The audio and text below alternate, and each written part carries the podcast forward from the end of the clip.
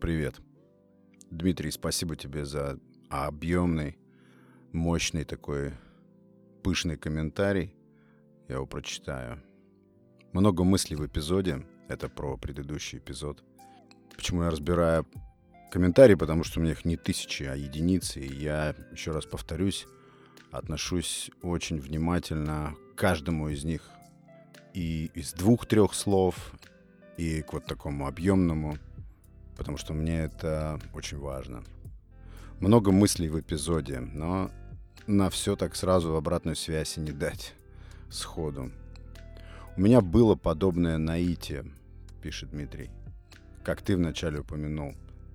Я там рассказывал просто про какие-то прозрения, которые бывают у нас одномоментно возникают, так, по крайней мере, пишут, рассказывают, и вот Дмитрий тоже рассказывает, когда вдруг в одну секунду, в одночасье меняется все, или очень многое меняется в представлениях, возможно, даже в характере, во взгляде на окружающее, на себя. Это очень интересное явление. Я такого, честно говоря, не наблюдал вокруг э, себя среди тех людей, которые меня окружают. Таких историй не знаю. Но литература, особенно литература, связанная с самосовершенствованием, саморазвитием, она такими историями изобилует. У меня было подобное наитие, как ты вначале упомянул. В один момент, как по щелчку пальца, меня пронзила настолько ясная мысль, я будто будущее увидел и понял, что мне нужно делать и куда двигаться. Вот это классно. Ну, конечно, было бы интересно узнать детали все-таки, как к этому подходило, что этому способствовало, ну, как бы весь контекст понимать. Ну, по крайней мере, даже уже это интересно. Настолько сильное вдохновение, да, это, видимо, связано с вдохновением, что буквально в момент мой ленный образ жизни сменился годовалым путешествием. Вот здесь я, конечно, просто испытываю восторг. С юга России на Дальний Восток. И за год, сколько бы трудностей не было, ни минуты сомнения в том, что я доберусь до цели своего путешествия не было. Еще здесь интрига Дима заключается в том, лично для меня, что это была за цель. Потому что невероятно интересно, особенно э, движение в те края. Это вообще какая-то отдельная моя голубая, так можно сказать, голубая мечта побывать в тех местах. Помню, когда-то разрабатывал даже маршрут туда автомобильный через Азию. Ну, как-то там через все вот эти азиатские республики, а обратно уже через Сибирь. Ну а пока эта мечта заархивирована. «Божественное касание». Ну да, такое романтическое название. Заключил в кавычках Дима. Назвал я тогда для себя это явление, потому что сколько рассуждал, так и не смог найти рационального... А тут ничего не, не может быть, наверное, рационального, когда такое с тобой происходит. А откуда во мне зародилась мысль в момент, изменившая мою, мою, всю мою жизнь. Потрясающее чувство. Ну и респект эпизоду. Эпизод очень интересный, спасибо. Книга и заинтересовала, обязательно прочитаю. Речь идет о книге, которая называется «Сила настоящего». Спасибо большое, Дмитрий, за комментарий. Конечно, повторюсь еще раз, было бы интересно как-нибудь заполучить эту историю в более развернутом виде, узнать, что же побудило, что же явилось таким внутренним мощным импульсом и сподвигло тебя на такой долгий и наверняка насыщенный всякими микроисториями, наблюдениями трип. Может быть, как-нибудь расскажешь. Вообще идеально, может быть, ты записал бы какой-нибудь длительное такое голосовое сообщение, и можно было бы его вмонтировать, допустим, в эпизод. Я просто озвучиваю мысли по мере их появления в голове. Смотри, может быть, и тебе будет интересно, и нам всем будет тоже интересно послушать. Спасибо тебе за коммент. Спасибо, что на связи. Я тут решил вот чего изложить в этом 149-м эпизоде тему вот какую хотел поднять. Да, хочу сказать, время сейчас совсем непростое. И люди, которые что-то создают, о чем-то вещают, что-то делают, как-то креативят, напоминают мне музыкантов на «Титанике», которые продолжают играть, несмотря ни на что. И вот как заметил один очень хороший человек, процитирую, «В нынешней обстановке есть соблазн провалиться в тревогу и апатию. Да, именно в тревогу и апатию. Замереть, да, и ждать чего-то. Но этот хороший человек выбирает движение. Он так и говорит, я выбираю движение. Делать свое дело, шаг за шагом. Жизнь ведь все равно продолжается. Абсолютно верно. Присоединяюсь весь без остатка. Так вот, о чем я решил сегодня поговорить. Я решил поднять тему, так я ее обозначил, центрированность. Центрированность. Я хочу поговорить о том, что в наших мыслях, в наших устремлениях, в наших усилиях, в нашем мышлении, а мышление, наверное, самый интересный предмет изучения, по крайней мере для меня, что занимает большую часть?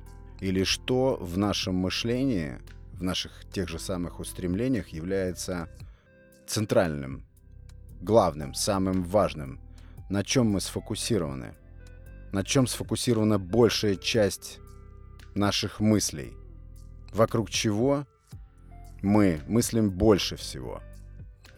Да, тут есть, конечно, отсылка на э, «Семь привычек высокоэффективных людей». Это известный бестселлер. Конечно, в большей степени информация, которую я буду здесь сейчас передавать, она, конечно, намешана с моими мыслями собственными, но в основном, конечно, вот это открытие и какое-то понимание для меня возникло именно после прочтения главы вот из этой книги «Семь навыков высокоэффективных людей» Стивена Кови. И вот одно из таких находок, одним из самых интересных открытий было для меня, что ни в коем случае нельзя цель своей жизни и большую часть, ну возьмем 75% всех мыслей и усилий. За большую часть возьмем такую вот математическую модель. То, о чем мы думаем в районе 70-75% от общего объема нашего мыслительного процесса. Наверное, это и есть ответ на тот вопрос, на чем же мы центрированы. Так вот, ни в коем случае, ну, если мы хотим жить долго и счастливо, ни в коем случае нельзя быть сфокусированным и центрированным на каком-то человеке. Вот я вам скажу, у меня долгое время было так.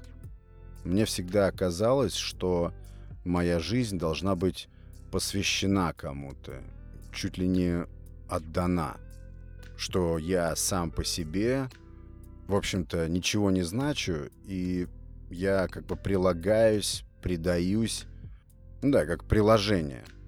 Я не знаю, откуда родились такие установки, я не знаю, откуда взялся такой именно вот стиль самовосприятия, но это было долгое-долгое время прям основой всех моих взглядов на жизнь и на себя в ней. Дальше, потом в других источниках, каких-то статьях по психологии, в других книжках. И, в принципе, анализируя собственный опыт, опыт людей, которые меня окружают, все это только подтверждалось. То есть, если ты не хочешь на каком-то этапе своей жизни получить в своей голове подобие ада, то ты ни в коем случае не должен связывать свою жизнь, связывать большую часть своих устремлений с человеком, с конкретной персоной, кто бы это ни был. Ну, потому что это очень похоже на жертвоприношение. Это просто лишает тебя, ну, какой-то здравой такой самостоятельности по жизни. Я сначала, когда прочел эту мысль, подумал, что ну как так? А на чем тогда концентрироваться, если, допустим, не на своем партнере? Как можно жить, если не полностью отдаваться партнеру. Меня это удивило, да, поначалу, но потом, я говорю, еще раз я стал собирать волей-неволей информацию из памяти, из всевозможных источников, и да, все сходилось. Даже где-то был мем подобный. Если вы приносите себя кому-то в жертву, а в данном случае, если 70 и более процентов всего, о чем ты думаешь, это твой партнер или какой-то другой человек, неважно в каком статусе и какая между вами связь, то будь готов однажды его возненавидеть. Именно потому, что когда-то ты весь контрольный пакет когда-то отдал этому человеку. Так а на чем тогда концентрироваться? Честно говоря, тут я уже не полагаюсь на книгу, потому что я читал ее давно, но там очень об этом, обо всем скрупулезно и умно развернуто. Я просто частично помню и буду наполовину от себя, наполовину что-то, может быть, будет проскальзывать из книги, но постараюсь выразить то, что думаю. Работа. Сконцентрированность или центрированность на работе. Я знаю много людей, которые готовы жить на работе. Я знаю людей очень много, которые всю свою жизнь забивают работой. Работа, работа, работа. И это там уже не о зарабатывании, это уже о том, чтобы максимально забить всю повестку вот этой де- деятельностью, псевдо какой-то занятостью, чтобы ни в коем случае не возникало такого вакуума, когда ты не занят, когда ты не в движении. Это ощущение чуждо, это ощущение гибельно, враждебно, поэтому нужно постоянно вращаться, быть вот в этом активе. Но что может произойти с человеком, который, допустим, в таком случае теряет работу? Это же может привести к трагедии, когда две трети оперативки занята работой, и вдруг ее не стало. Последствия могут быть самыми разными, но как минимум это опустошение, потому что того самого предмета, который почти полностью тебя занимал, теперь нет. Ну так а на чем же тогда концентрироваться? На что же тогда устремлять большую часть своих умственных усилий, мыслительных усилий, да и физических? На себе. Но вот здесь я помню, что Стивен Кови, по-моему, также критикует и этот пункт. По его мнению, нельзя быть сконцентрированным в большей степени на себе. Почему такое может быть? Наверное, это неплохо быть сфокусированным, сконцентрированным на себе, на своих увлечениях, на своем внешнем облике, на развитии своего внутреннего мира, на саморазвитии, в конце концов, на прокачивании себя. Наверное, это круто. Может быть, это в какой-то степени и пагубно, эгоцентрично, может быть, это каким-то образом влияет так, что изолирует. А может быть и нет, здесь я не могу сказать. Но я помню, что Стивен Кови к этому пункту относится тоже негативно. У него там всего один есть пункт, на чем важно, нужно и эффективно быть сконцентрированным. Сейчас я попозже о нем скажу. Я здесь позаимствую свою же мысль с предыдущего эпизода, когда я рассуждаю про особенный ты человек или не особенный. Потому что если ты развиваешь в себе ту мысль, что ты особенный человек, скорее всего, это будет иметь какие-то внешние проявления в тебе, которые просто могут быть несимпатичными, так ведь? Такой излишний эгоцентризм. Хотя я всегда за эгоизм. Ну, наверное, все зависит от степени, от меры определенной. Не знаю. Баланс. Может быть, здесь как раз дело касается баланса. Ну, потому что люди у нас довольно часто проявляют крайности. Я знаю, например, людей, которые для других готовы сделать все. Но иногда и я тоже такие проявляю свойства. То есть для других горы можно свернуть. Можно сделать все, что угодно. И причем сделать порой то для других людей, чего даже и для себя ты не делаешь. Вот такой вот феномен. Это одна крайность. А другая крайность — это когда человек до такой степени эгоцентричен, до такой степени, допустим, наглый и ультра циничный, когда он теряет уже чувство эмпатии, когда уже находится в собственном соку, и ему вообще нет до проблем других людей. Он уже в своем каком-то микромире, откуда невозможно уже разглядеть ничего внешнего. И это тоже какая-то крайность. Наверное, да, если здесь мы будем говорить о балансе, то сфокусированность на себе, на себе любимом должна сопровождаться или основываться на балансе. Дальше вот э, семейный вопрос, семья. И автор той книжки, я помню, и об этом тоже пункте отзывался как-то очень сурово, что и так быть тоже не должно. Я имею в виду какой-то запредельный, чрезмерный фокус на семье допустим. Ну, потому что снова это связано с какой-то жертвенностью. Нет, речь не идет о том, чтобы не думать, не заботиться или как-то снимать себе ответственность. Нет, не об этом. Речь идет о какой-то чрезмерной замороченности, о чрезмерной сосредоточенности, именно о чрезмерности. Вот он там критикует и такой тоже способ мышления.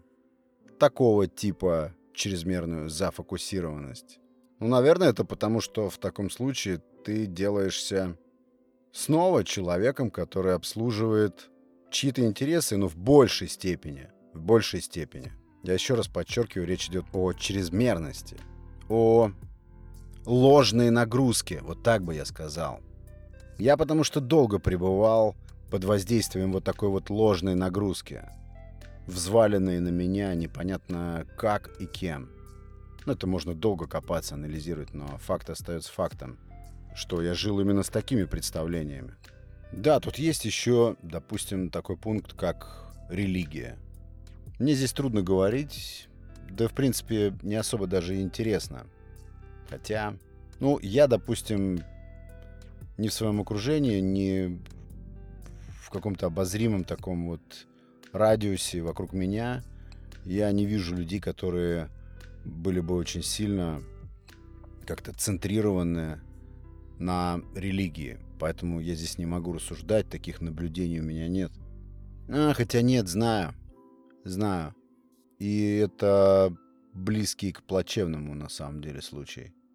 Когда человек охвачен религией, и она является для него главным таким источником жизненных сил – главным источником мотивации, успокоения. Да и потом, религия очень часто разочаровывает.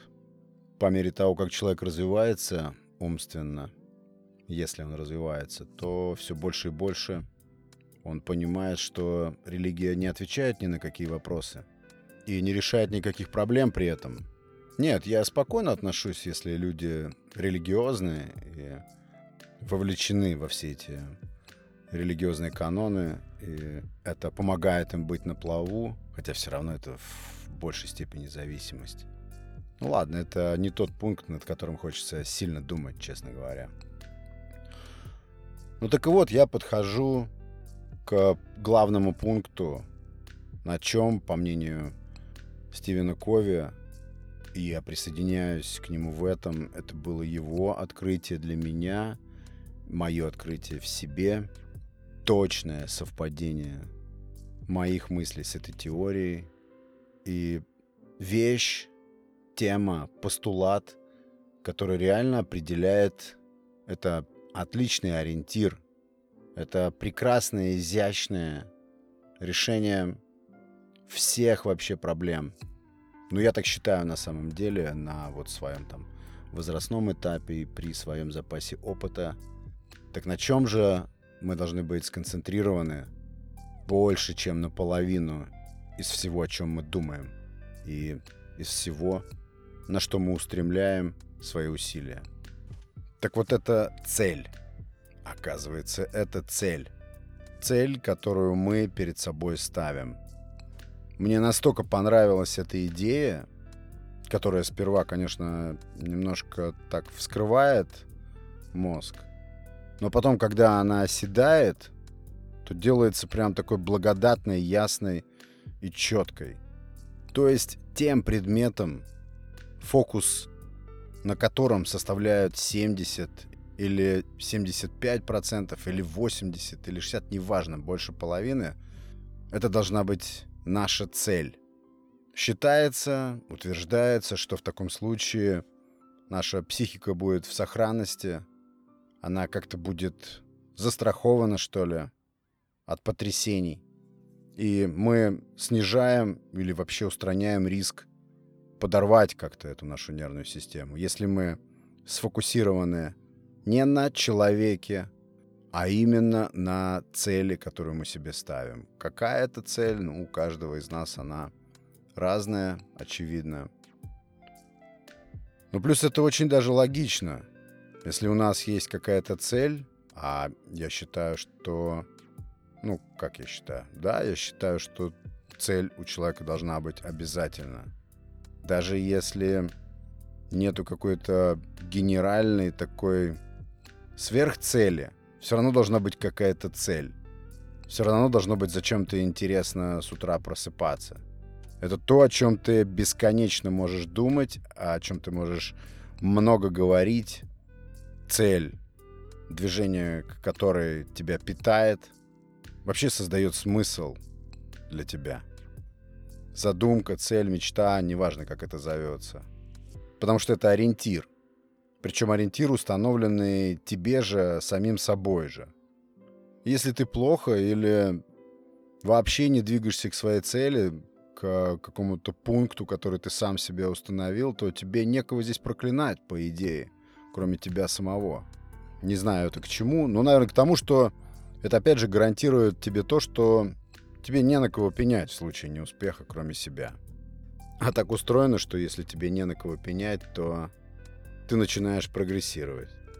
Именно потому, что эта цель твоя, установлена тобой, направление указано себе же, самим собой, и стимулировать ты тоже должен себя сам. И вы знаете, я поделюсь с вами. Я подчинил свою жизнь вот этой схеме. Я произвел вот такую перефокусировку. И вы знаете, это реально дает оздоровление. Оздоровление способом думать. Для меня это даже стало какой-то победой моей внутренней. И, кстати, частью той моей вот этой глобальной, крупной самотрансформации. Потому что я думал неправильно, думал неэффективно. Как этого хотел кто-то, но не я. И вот сейчас, когда я уже твердо, четко понимаю, это уже применено, что я ошибочно возлагал такой огромный объем надежд. Сейчас я понимаю, что это было ошибкой. И это не значит, что я забыл об этих людях и думаю только о своей цели. Нет, речь идет о сосредоточении основных усилий, большей их части. Это на самом деле все меняет, это меняет перспективу. Это было очень интересно наблюдать, как происходят перемены в моем отношении к людям, как происходят перемены в отношении людей ко мне. Это сразу стало проявляться. Очень интересная схема.